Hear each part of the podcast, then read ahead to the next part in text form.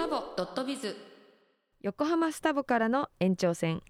明るい港横浜の未来を目指して横浜のビジネスの点と点をつなげる。そして人と人地域と地域過去現在未来の信頼の架け橋を作るゆるいビジネス情報番組です。ということでおたりです。ドクタートリーです。よろしくお願いします、ね旅帰って来ました。きました。いやね私ね、うん。今回メキシコも行ったんですけど、うん。2回目。うん。で今回は前回よりもまた現地のお友達が増えて、うん。江戸小林という飲食店うをん15店舗やっている結構大手の飲食店なんです、うんそこのオーナーさんと知り合うきっかけができて、うん。あのいろいろお話聞いてたんですけど、うん。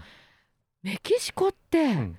めちゃめちゃ経済伸びてるんですよ今。どうしてだろアメリカの景気が良くなったりとかすると、う。メキシコも、うん。あの比例して良くなるし、うん。あと南米？南米も今、輸出入が増えてきていて、うんあのいろいろ経済も良くなってきてる部分もあるのでその辺の部分が流れてきて、うん。こうちょうどは真ん中にあるから行くたびにこう新しい店舗が増えてたりとかするんですけど。メキシコって何何語でしたっけ？スペイン語。だよね。だからアメリ英語とはまた違くて。でもアメリカって結構下の方に降りてくるとサンディエゴといやかさ。でもねアメリカってほとんどの人うがん東京みたいなもんでうん生粋のアメリカ人みたいなのって少なくてうん移民国家なのうでんあのスペイン語喋れる方多くて結構あれですよね。南の方に降りてくると普通にこうスペイン語が入ってきたりとかするんだよね。そうそうそうそうなんですよ。うん私ね今回どんぐらいそんなにアメリメキシコってすごいのかなって調べたらうんプライベートジェットの数がうん。その国で持ってる数所有,、所有者が多い数なんですけどはあアメリカの次がメキシコなんですよ。うんうんうんうん。なんと、うん。アメリカうん。104万人の方がプライベートジェット持ってるんです。すごいですよね。その2位なので、うんうん。まあえっ、とね何くらい60万人？すごい。でな日本うん。それの10分の1以下ですね。やっぱでもねまあ3位は中国なんですよ。はあはああ、あ、違う違う違う違う。アメリカ、カナダ、メキシコ、その次が中国です。うんうんうんうんやっぱマネーを感じますよね、メキシコって思いました。まあ、あの土地じゃなくてその国土の広さも結構あるかありますね。だからやっぱぱ国内線だと行けない、あの行くのにすごい便数が少なかったりとか。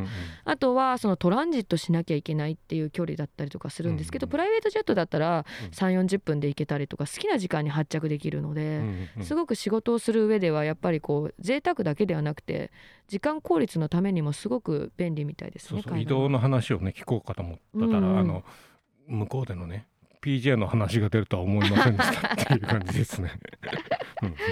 いやでも向こうはやっぱりこう、トヨタめっちゃ走ってる。さすがですね,、まあそうそうだよね。だあれもだから現地で作って現地が売ってるから別に日本がもうそんなに儲かってるわけでもないから多分そのなんていうのかなシステム的にメーカーと販売っていうのがさ、うん。向こうにもう渡しちゃってるのかもしれないね。そうですよね。ねうん。だけどそのうん。タイヤだったりとかうん。部品だったりの部分っていうのは、まだやっぱりその現地で作ってない部分的な場所もあるみたいで、そこは輸入してるみたいですね。はあはあはいやーということで、本日のゲストの紹介させていただきます、株式会社 KT グループ専務取締役の東昭人さんです。まあね東さん前もね来ていただいたんですけどもその時はその音楽愛うん。を話していただいたんで、今回はトヨタの人材育成についてお伺いしたいと思います。ということですね。楽しみですね、はい。スタボドットビズ。フライングバーズ横浜の街に出てみよう。夜の街に繰り出そう。そして人と人街と街を元気につなごう1月から FM 横浜プライムタイム内で湘南太陽会プレゼンツナイトバーズのコーナーが始まりました。いろいろな人に健康元気の源をリポートしています。まあね、本来のねドクター鳥健康とかね医療とかの美容とかを考えてね街と人の健康の SDGs を目指していますと。まあ今日もねゲストお呼びしてるんですよね。ねえやっぱこう SDGs、ESG っていうのは、やっぱこう今の時代よく話題にも出るしうん。こういった今日のゲストみたいな方に最新の情報をお伺いできると嬉しいですね。うん。先週に引き続き株式会社 KT グループ専務取締役東明人さんです。よろしくお願いします、はい、よろしくお願いします。東さんのプロフィールを簡単にご紹介させていただきます大阪府出身神戸大学を卒業後トヨタ自動車株式会社に入社し平成28年トヨタカローラ横浜株式会社に入り常務取締役に就任。現在はグループ会社である株式会社 KT グループの専務取締役です。本日はトヨタの経営人材育成についてお伺いしたいと思います。まあね以前はあの音楽愛について語っていただいたんですけどもね、まあ、今回はビジネス番組ということで人材育成たっぷりお話聞かせていただきたいと思いますとねね。先週もお伺いしたんですけれども、T ヒルズすごい施設ですね。そうですね。えーあのー愛知県の日清市っていうね、本当片田舎にあるんですけど、うんうんうんで多分ねあのー全国の販売店で、まあ、まあ我々は販売店トヨタのあの車両販売店向けの研修をやるんですけど、あのー全国のメーカーでねうん。こんなことをやってるところはまあまずないと思いますね。うんうんまあメーカーでっていう言葉だとあの東さんが要するにトヨタ自動車に入って作る方から販売の方に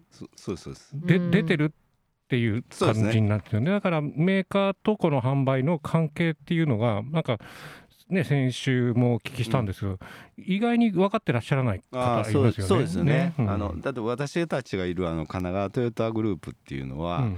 トヨタ自動車トヨタ昭夫さんが、うん。トヨタ昭夫さんが社長やってる会社とは全く別資う本ん。あそうなんですか。ね。だからあのなんで、まあ、そこのところなんですね。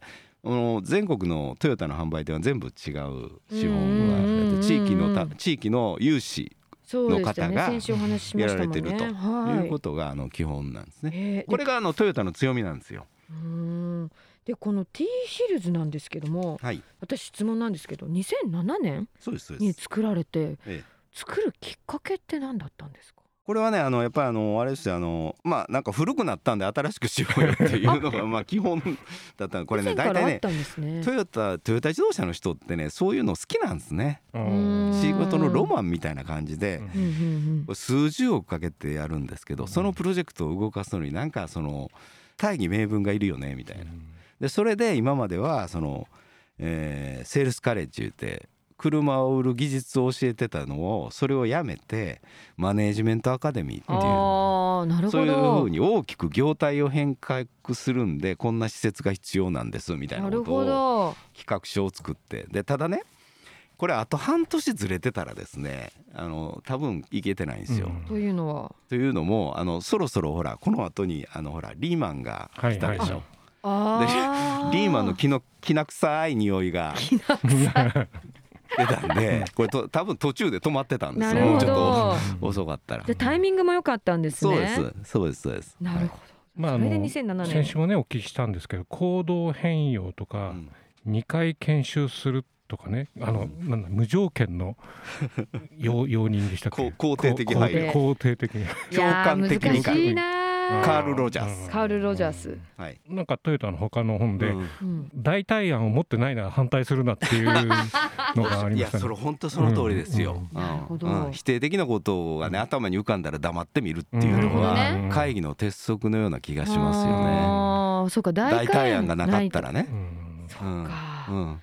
それはそう思いますね本当。そのそもそも人材育成ってねどの会社もね必要だと思うんですけれども、トヨタの人材育成のこう目指すところ目標点とかをお伺いしたいんですが。あの私の場合はあのトヨタ本体の人材育成ではなくトヨタ自動車株式会社の人材育成ではなくてトヨタ販売店の人材育成なのはいはいはいねうんでここはもう大きなあうんの図式の違いがあってそうすると先ほど申し上げましたようにトヨタの販売店っていうのは全く別資本なんであのそこの人材ね人の財産って書いて人材って呼ぶんですけどでそれをねトヨタ自動車の人間が教えるっていうこと自体の不条理があるんですよね。だからその、この今我私がずっとやってたトヨタの販売店の人にマネージメントアカデミーでだらなんやらへへったくれとかなんとか言いながら教えてるっていうこと自体が本来はおかしくってそれは販売店が自分たちでやらないとダメなんですよね。だって販売店の人材っていうのは販売店の人しか分かんないんですから、確かに。うん、だからそそれを我々がやるっていうこと自体の大きな間違いがあるんですけれどうんまあただでもねその今そのトヨタの販売店のは平均大体400人ぐらいの会社なんですけどまうん。あちっちゃいところやったら100人以下とかいうのもあるそんなにいるんですね。うん、でそうなってきた時にちっちゃいところはそんな教育なんかできないからだからそれをそのスケールメリットを生かしてトヨタがやるっていうふうなことでやっいやいやでもねあの不条理っていうとするとね逆に考えると多分フレンチだとか和食なんかもいくら美味しいものを作ってそれを説明できる能力を持ってても現地まで行って作る野菜の最初からできる過程っていうのを見てなきゃいけないから、そうですね。やっぱりつメーカーが考えているうん。その販売のここがいいよとかねこのトヨタのここがいいよっていうのを聞いたんじゃなくて見て分かんないとそうですね。説明できないからある意味不条理じゃなくてそれが一番んあの教科書的に一番いいんじゃないかなっていう。確かに確かに。あのーそうなんですね。その基本的な思想っていうね、はいはいはい。例えばトヨタのトヨタフィロソフィーって今やってるんですけど、うん。そういうのはちゃんとはっきりしてないといけないと思うんですけれど、うんでそれをもとにじゃあなんとか店でやる時にはどうすんのっていうのは、うんやっぱりそれは店長さんがやる、はいはいはいまあそこら辺そういう図式ですね。うんうんうんうん。じゃあ最後のそういう細かいところはやっぱりこう店長さんがやったりもするんですけれどもやっぱりこう研修だったりとか場を設けてやるっていうこともすごく大きな意味があそうですね。るんですね。そういう意味ではね。でまあましてやその非常にあのいい施設でね。うん。でわざわざこう名古屋組んだりまで来ていただけるっていうのも やっぱこれ大きいと思うんですよあね。そうか。みんなが名古屋から名古屋なわけじゃないですもんね。名古屋じゃない人がほとんどですからわざわざあの本当にね結構田舎なんですよね。そこに来てもらって、まあ、1週間美味しいご飯食べてそれこそシニアソムリエの酒飲んでみたいな。なんかちょっっと旅行気分でいいですね。いやそうそうそうそうで昼はちゃんと教えるんですけどね、うん。夜はそういうふうなことで。なるほど。オンとオフが。うんうん。だえー。けど販売店ってある意味競合するじゃないですか、しますね。はいそこでのハウツーみたいなところをこ公平に教えるっていうわけじゃないだろうけどもその気づきであうん。隣のところとはどういうふうにやってったらいいかっていうのはそれは各自で気づいてっていうことなんですかそうそうそう。ね。あのねこれはねあのねあの非常にポイントがあって、うん。あの各社のノウハウはねあからさまにみんなで共有するんです。えはあそうなんですうかん。これね、うんなんでこんなことができるか言ったらね、隣の会社がやってることをうんこちらではできないんです。これなんでか言ったうら、んフードが違うから。ああ。はいはいはいはいでこれをねあの意外と気がついてない人がいるんです。ええでも同じ日本だからそこまで変わんないんじゃないのって思うんですけど。例えば、うんあのなんだろう例えばクラウンを売りましょうと、はい。クラウンを売るのに、まあ、いわゆるローンで売りましょうっていうことに力を入れて成功してる会社と、うんうんうんでもそれはローンをやりましょうっていう土壌がないとできないんですよ。うんうんみんながその認識を持ってないと。でそれが全然ないね、うん。いや現金で売るんだよっていう風な会社がもしあったとしたうん。ら、でもそれは絶対く栗栗確かに。入らない。で、うん。そういうね細かなねフードの違いがあるんであの好事例っていうのは残念ながら他の会社でなかなか展開されづらいっていう事実があるんですなるほど。でだからみんなでそれは僕は共有しさせてしてもらってす。ましごい。な研修だからこその。たでそうすると受けた人はあこんな新しいことがあるのねっていうふうなことに気がつくっていうとなるほどね。ってころことはできてないことが気づくからあこんないいことがあったのに思いつかなかったっていうようなそうそうそうそうそう方が大きいってことですね。競合でいくら隣より売れるっていうレベルの話じゃなくてそうですそうです。はあ。ででねそういう人たちは実際に帰ってやろうとするんですよ、うんうんでもできないんです。うん例えば僕のところにそんな話をしてきた時にそれを説明してあげるんです。あなたの会社はそその隣の会社と風土が違うんだから、うんまあもうちょっと言うと代表者が違うんだから、うんうん考え方が違うんだからできないんだよって。えそれっていうのはやっぱこう研修実践のこうギャップみたいなところだったりもするところですね。そうそうそうそうそうそう。でだからその基本はだから基本的なことは教えるんですけどじゃあ自分の会社でどうすんのっていうのは各社が各人が自分とこの会社を想定して考えないといけない、それにすごく力を込めてやる。っていうことが行動変容と気づきって言ってビジネス的な意味での行動変容と気づきみたいな。そういう意味ですね。そういうことですそういうことですこれね意外とねみんな隠すんですよねうんノウハウを。で残念ながらね真似できないんですよノウハウって。うん同じ業態でもはあ。業種でも。社風が違うから。なるほどね。だから本当にその辺はなんていうのかな。あの売れればいいってもんじゃないけれどもやっぱりなんていうのかな。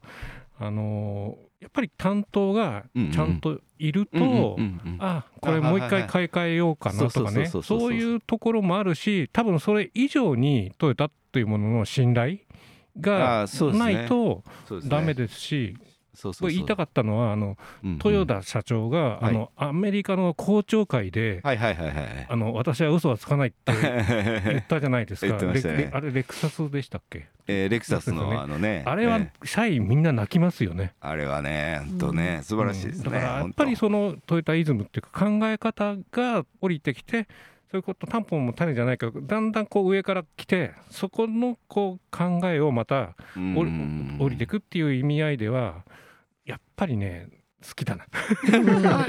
そうそうそれでまあうん。こううん。こうね人材育成についてお伺いしてきたんですけどもうんこう採用っていうところでも課題っていうのはあるんですよね。これね価値観なんですよ価値観。例えばね笛吹けば踊るっていうことをよく言うんですけど例えば笛吹けば踊るその部隊っていうか団体ってね生産性高いんですよ。うん。なんでか言うたら笛吹いてこれなんで笛吹いてるんですかっていう聞く人いないんです。うん確かに。でそうそれはね価値観が統一されてるからなんです。うんうんうんでそうすると採用の段階で同じ価値観の人をいかに取ってくるかなんです。うんうんうんうんでここのところをもうちょっとみんなね採用にめちゃくちゃ金かけてやった方がいいと。でというのも違う価値観の人が入ってきてそれを同じ価値観にしようと思ったらめちゃくちゃ金と手間がかかる。なるほど。そしたらそのそれに比べて採用にかける金出した方が絶対いいしうん。ちょっと今ね採用大変ですけど1人当たりの採用費なんて1台当たりの広告宣伝費に比べたらもう全然吹けば飛ぶような話なんで。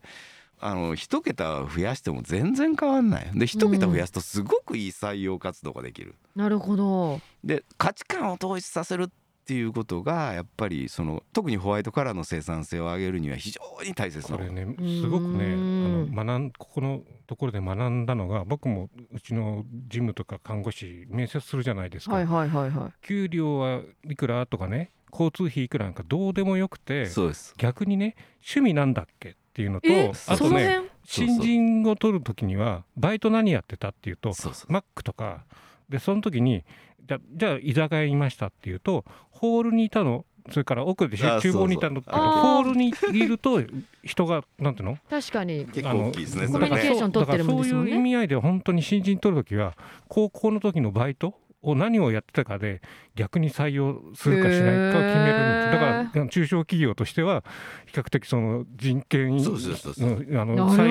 採用の費用をかけないで取るっていう意味合いでは本当にでもねトヨタは少なくとも車好きが来るわけでそうですね。そういう面ではねあのいいっていうかね、うんまず最初は取り取りやすい人材が来るなとは思いますよね。あーだだから入ってから笛吹けば踊るでこう一緒にこう共共有のこう価値観みたいの作っていくっていう話でなんですかね。いやあのだからもう採用の時点から笛吹けば踊るやつを取ってくる取るのか。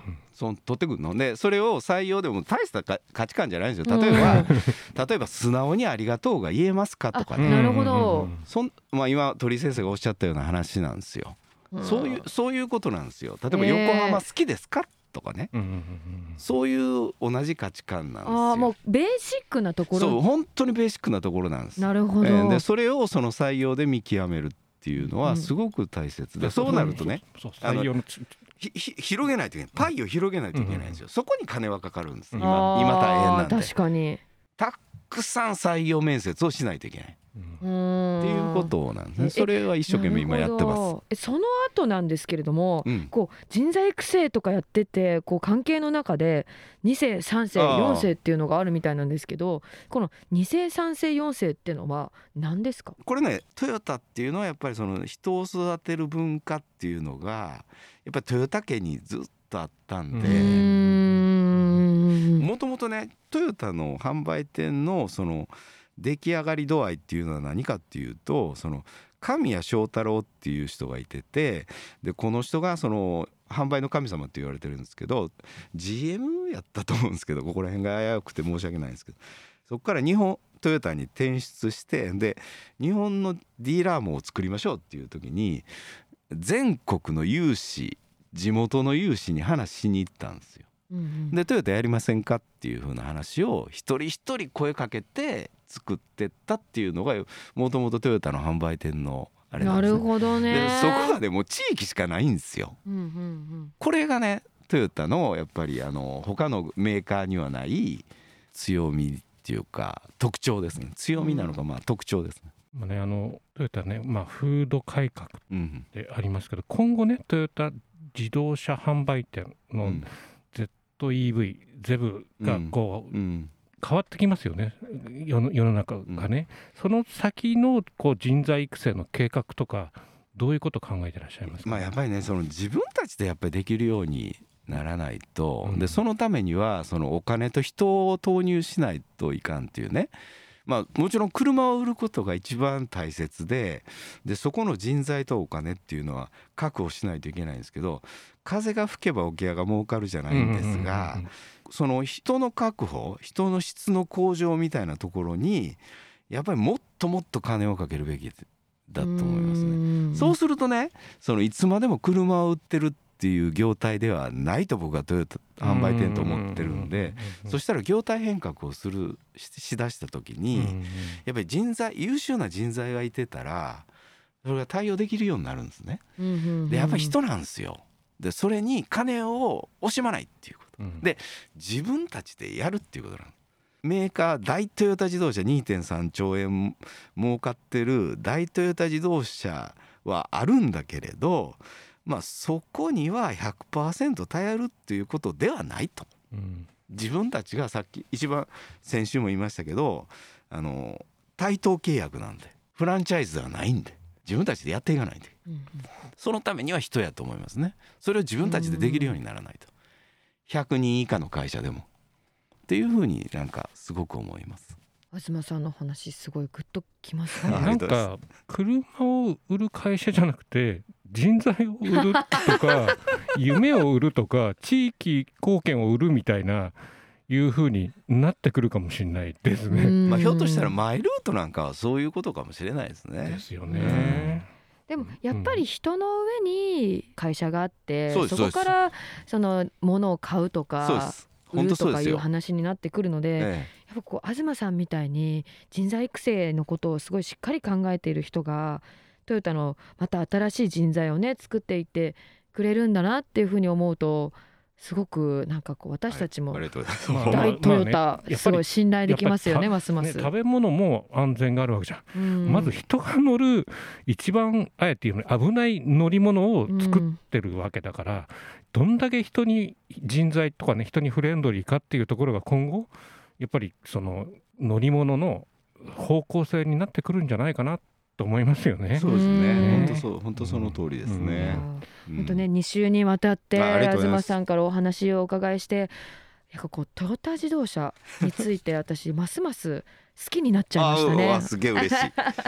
ということで2週にわたってご出演していただき、はい。ありがとうございました。ありがとうございま。した。トヨタ秋夫さんに会うとは思えないですけどちょっと伝えときますと ありがとうございます。もっともっと上司なんでね一応ね。スタボドットビズ。大人の恋愛経済学。アリンコと？ドクタートリーの？女と男のラブラブ本音トーク。と大人の恋愛経済学。アリンコとドクタートリのラブラブ本音トークのコーナーです。面白いコーナーですね毎週。結構ねこれ評評判いいっていうかいいんですよ。むむ無駄に評無駄にって言われて無駄に？無駄に評判良くてここが面白いって言われてる。そうなんですよ。かこういうあのエッセンスっていうかなスパイスも必要なのかもしねまあちょっれないですね。とこうリラックスコーナー的なね。まあ、あくまで経済 そうなのよ。だから大人なんですよ、ね大人の部分ですから、うんそうなんですよ。で今日ねあのまあデートの時は何料理っていうのと恋の始まりは盲目になれるかっていうのをどうやって結びつけるかっていうところで今考えてて。でだってさ、うん。じゃあそれこそじゃあデートの時は何料理ね？これ気の使い方とかもあると思うんですけどなんかこう初めてのデートの時うに、ん。なんかこう靴脱ぐお店とかあまあね。って、うんうんうん。こっちはおしゃれして、うんうん。なんかこう頑張ってヒールとか履いちゃって、うんよりスタイルよく見えるように頑張ってんのに、うん靴脱ぐんかいみたいのっまあねてあるじゃないですか、うんだんだん慣れちゃえばもう別にはい靴脱いでも靴履いててもどっちでもいいですよって感じだけど。そうさそういう意味や意味合いではね。例えばフランス料理とあの寿司だと寿司は隣り合わせじゃん。はいはいはいはい。はい正面に座るか横なのかとかさ。あー。そういうのもあるよね。確かに。うん。悩ましい。えどっちが好きですか、やっぱり横の方が楽でしょ。楽ですよね。楽だよね。えでもさ初デート横とかえ距離近くないとかってなりません？いや正面の方が嫌 嫌じゃない？嫌じゃない？嘘。えドキえ鳥居先生もドキドキしたりするんですか？ドキドキは一応心臓ついてるから。いやいやいやいや。いやごまかさないでくださいよ。あとねあの何料理っていうのがうんうんうん。ケツがあるじゃない？この前も言ったかもしれないから、後ろがね。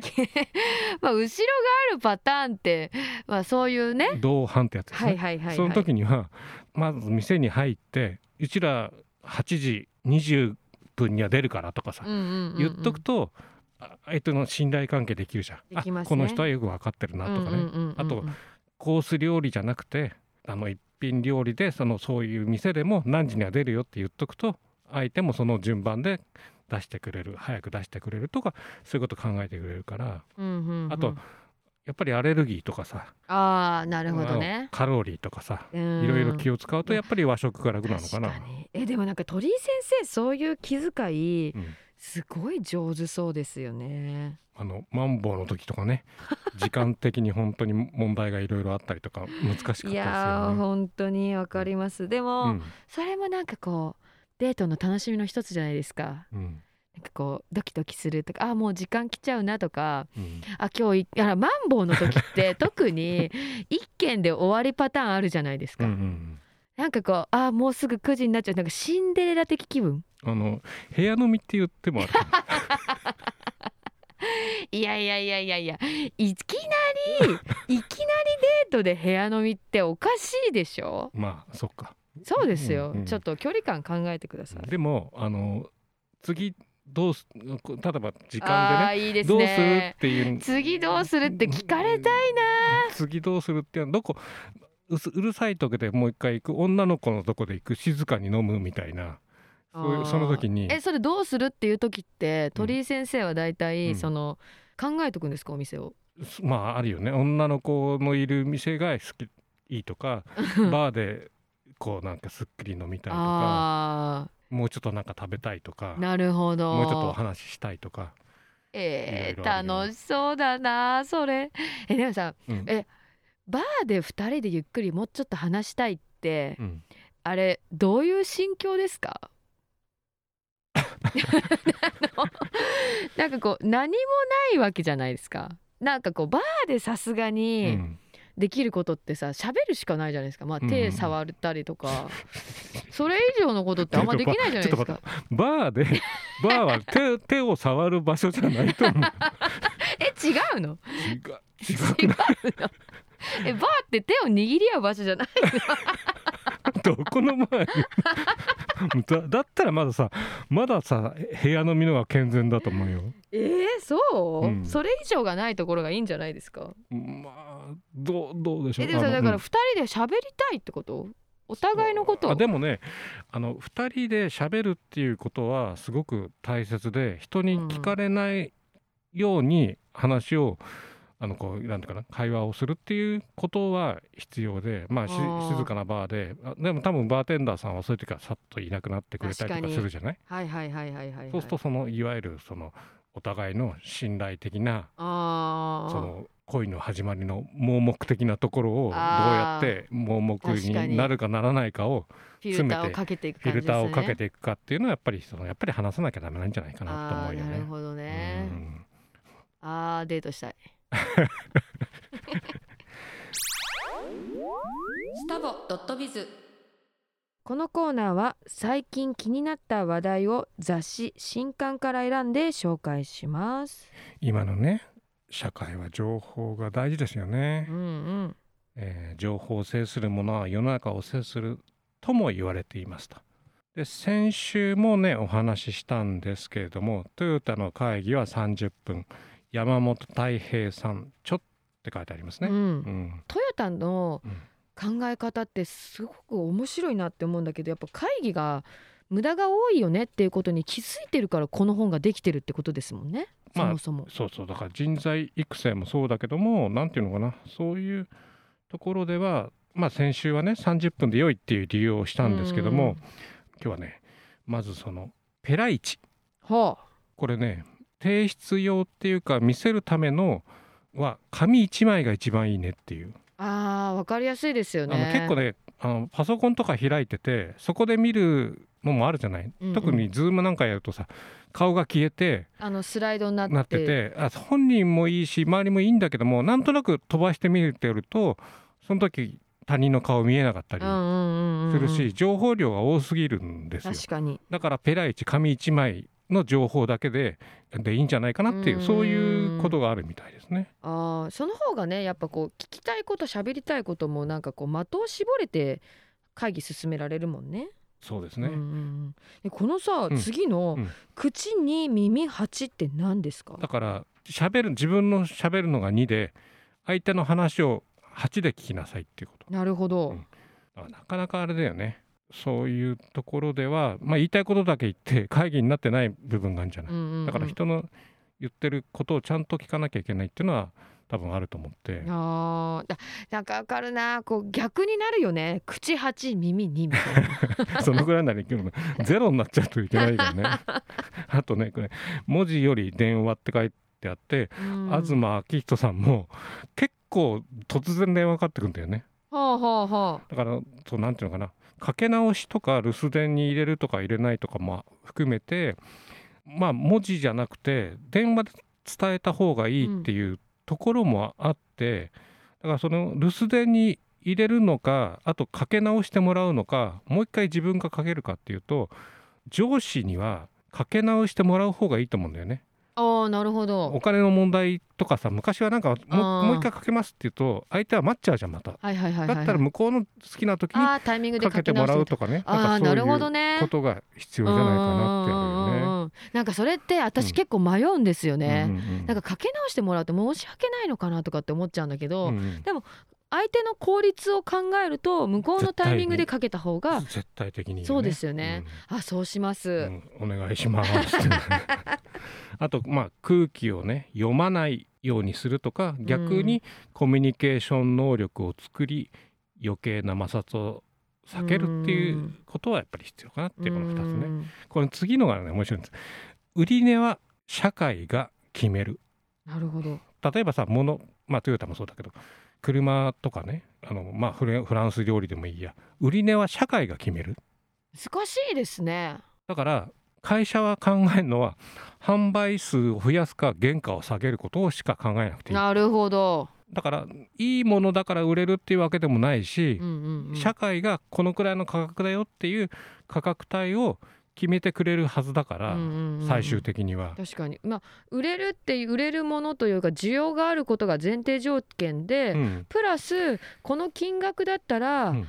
お客さんが買いたいって思う金額っていうことそれは社なんですかね。会が決める。つまりその SDGs、ESG も含めてうんうんうん。顧客の皆様が最終的に適正価格を決めてから、うんうんうん。勝手に価格は決めないっていうことらしいですね。なるほどね、うん。なんかその視点ってやっぱ新しいな。だからこのなんかなんか商品作るとさこれいくらだったら売れるかなとか、うんいくらにしようかなとか思っちゃうじゃない？うんうんうん。で原価がいくらだからいくら儲かるかなとか。これぐらい儲け取りたいなとかね。な思っちゃうところが間違ってるっていうのがトヨタの考え方勉強になりまみたいですすね。勉強になります。あとこれ苦手と得意の判断を急ぎすぎないっていうのはうん。なんかそのトヨタの人材教育と似てるかもしれないねあまあだからその人を育てるっていうことなのかな。育てるっていうかああ私これ発見する？発見して自分は苦手だと思ってたけども、うんうんうん。意外にこうそうじゃないとかね、うんあ得意だと思ってたけどもなんかこっちの分野ももっと自分能力活かせるんじゃないかなとかね、だからいわゆる食わず嫌いにはならないっていうこと。ですね。ですね。なるほどね、うん。で最後言っちゃっていいですか、よ。うん。やっぱこう締めがいいですよね、うん。縁を大切にだからやっぱりねあのトヨタに限らずその会社って人と人とがつながってて一つの、あのチームになってるわけじゃない、うんうんうん。だからやっぱり物を売るとか金を稼ぐっていうのは多分一番二の次なのかもしれなくて、うん人材とかね縁を大切にするとか、うん縁に感謝をするっていうことが多分縁ってお金の縁じゃないよ。うん。そっちも大切うんですけど、うんそう。だから縁を大切にするってことは必要なんじゃないかなって思いますね。いい本ですねこの本、まあ両本。結果的にね、まあ、そのトヨタの会議は30分ってことなんですけども、うん。まあトヨタイズムをね垣間見れる、まあ、一冊だったと思いねますと。トヨタのうん。会議は30分、山本太平さんの本でしたと。スタボドットビズまあねいつもね医者以外の話をしてるんでこのコーナーはドクターとリーとしての、まあ、医療のコーナーにしてみますと、はい。い、うことで、まあ、先週もねお話ししましたけど初クラブハウス。おー。まあ、南雲先生のとこで呼ばれて頻尿話をしたんで、今回はね子どもの頻尿お年寄りの頻尿についてお話しさせていただきますと。はい。いうことですね。年寄りの頻尿ってよく聞くんですけど、うん子供でも頻尿ってあるんですか？結構ね小さい子で頻尿できてそれこそまあ調べても何もないよね。うんやっぱりストレスなんですよ。へえあとねおねしょもあんじゃん。はいはいはいはい、おはい、ねしょもある意味ストレスで頻尿の薬とおねしょの薬って比較的同じ薬使うのね。薬出すんですか？おねしょ？うんうんあの聞きますね。あの昔はね抗うつ薬を使ってたの。うつ病の治療薬を使ってたの。へええそれって癖になったりしないんですか？でも必ずまあ何ヶ月か使ってやめられるからっていうのとね子供の頻尿とかおねしょっていうのはね真面目な長女長男が多いね。あー。で見ると外来来るじゃない？大体2つ3つ下のやんちゃな弟とか妹がうろうろうろうろしてて、はいはいはいだからそこそこにその必死に抵抗しながらおねしょが治らないみたいな なんか自分自己主張みたいなな感じで。るほど。なんか子供には子供の社会がなんかあるんですね。ね。まあ、それとあれですね。あの4月とか5月でクラス替えがあったりとか学校が変わったりとかそれで頻尿とかね、なるほど、うんそういうのもあるよね。だから授業でやっぱり、まあ、小学校で50分の授業とかな、うん。持たないとやっぱり心配で連れてらっしゃるよねああなさんがね。るほどね、えでこのお年寄りの頻尿っていうのは？まあね先週もお話ししたんですけども心臓が悪いとか腎臓が悪いとか要するに体の中に立ってると水分溜まっちゃってるから、うんうん。夜にこうなんていうのかなあのおしっこになって出てくとか腎臓を濃くする能力が減るんでおしっこが夜間に出ちゃう。あと一番ね最近多いのはね、認知症。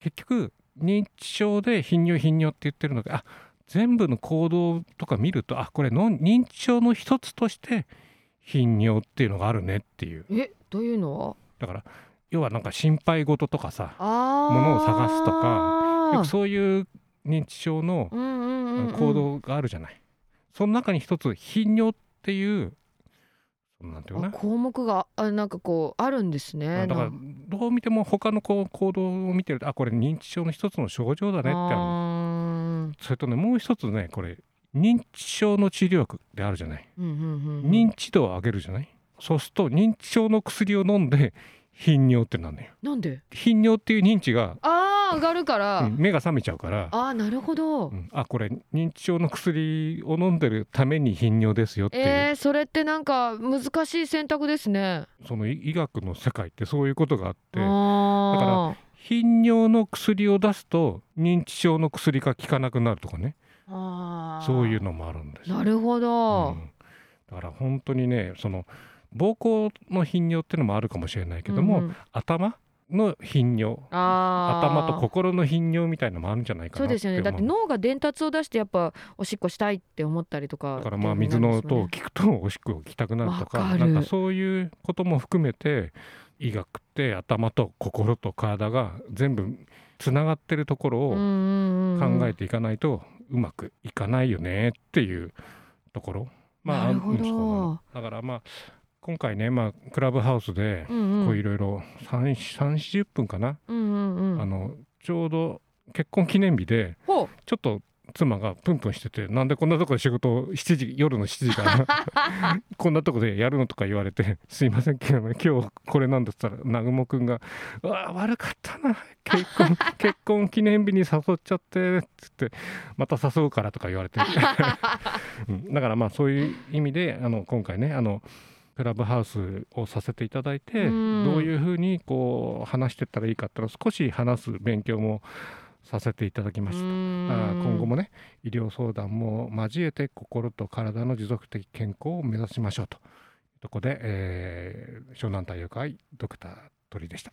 スタボドットビズ今週のお知らせです。えっ、と私からは毎週水曜日にインター FM で24時30分からやらせていただいているアリンコビズワールドの番組の紹介させてください。今週のゲストはニューヨークでメイクアップアーティストをしている吉村彩子さんです。えっ、とねこの間キューバに行ってロベルトっていうイタリア人の方を紹介してもらったんですけどその人があのマリオ・オスティーノっていう、うん有名な防具とかのカメラマンさんのアシスタントとかもされててその方からの紹介だったんですけど、吉村さんがメイクをするとグラミー賞ゴールデングローブ賞を取るっていううん。謎のアゲマンメイクアップアーティストでその方にあのそこまでのこうサクセスストーリーなんかをねインタビューしてますんでよかったら聞いてください。先生からは。まあねあのメディカルハーブティーアマチャ6種類ありますと、まあ、いろんなところでね販売計画立ててますんであのまずは手に取ってあの飲んで、えー試飲していただくとありがたいと思いますと。いうことですね。はい。番組では皆様からのメッセージを受け付けています。メールアドレスは stb861 アットマークマリン -fm.com です。ね、番組の感想こんな人こんな話聞いてみたいなどありましたらぜひぜひご応募お願いします。スタボドットビズ。さて1時間お聞きいただきありがとうございました。いや東さんのトヨタ愛、そしてトヨタのお客さんを大切にする人を大切にする気持ち研修術いろいろお伺いしましたね。鳥居先生どうでしたか、まあやっぱり大事なのは物じゃなくて人なのかな本当にそう思った。車ってね人が乗るものだからいかに人が安全に移動できるかっていうことを考えると、やっぱりそこも含めて人材育成っていうかな必要なんじゃないかなと思いましたね。うん、いや、うん。本当に2週にわたってね、東さん出ていただいてうん。楽しかったですね。勉強になりました。面白かったですね。ね。はい、ということで、えー、とお聞きいただき今週もありがとうございました。またお会いできるの楽しみにしています。お相手は大田有とドクタートリーでした。またねー。スタボドットビズ